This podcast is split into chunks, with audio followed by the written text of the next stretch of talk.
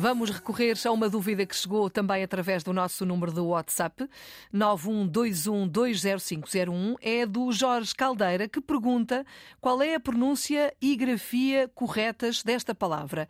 Será clitóris ou clítoris? Boa, E agora? Boa questão.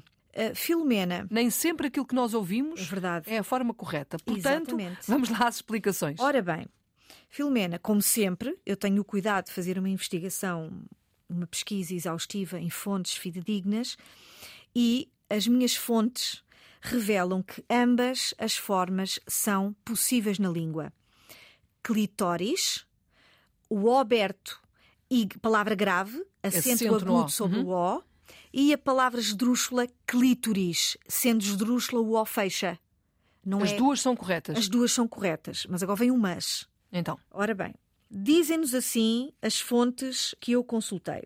Apesar de ambas as formas serem eh, corretas e, e, e poderem ser usadas, e é? poderem ser usadas, eu hesitei porque há muitos casos em português de variantes, não é? Febra, febra, tulipa, flor, tulipa, ah, ah, louça, louça, loiça. Uhum. Há muitos casos, portanto, é este é outro. Mas, mas oh, bêbado, bêbado, Uhum. bêbado, bêbado. Mas há uma forma recomendada que é bêbado. Uhum. Tem que ver com, com a forma da palavra, que é o verbo beber. Ora, as duas, são as duas formas são corretas, Filomena, mas a etimologia, esta palavra provém do grego, recomenda clítoris.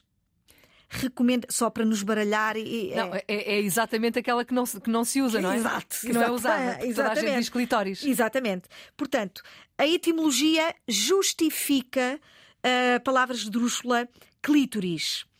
E esta, esta, esta palavra clítoris tem precedência histórica sobre a forma a outra. Cumpre observar. Agora, Filomena, surpreende-te e os nossos ouvintes, por favor, surpreendam-se. Cumpre informar que, do ponto de vista filológico, ou seja, linguístico, a forma original grega é clitóride. Esdrúxula em grego, esdrúxula, clitóride, evoluiu para clítoris e depois, provavelmente, com o uso, as fontes que eu consultei referem que o português do Brasil. n- eh, No Brasil começou a dizer-se cli- clitóris e a forma entrou na língua, mas de facto, original, original, clitóride, que evoluiu para clítoris, que é a forma recomendada, mas aceita-se por força do uso.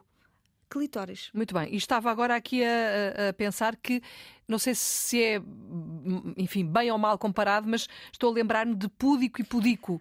É, é, é uma, é, olha, é uma, boa, é uma boa analogia, Filomena. Sim, exatamente. A forma original, de acordo com o grego, é pudico. Pudico, palavra grave, mas a força do uso ah, torna a palavra esdrúxula, pudico.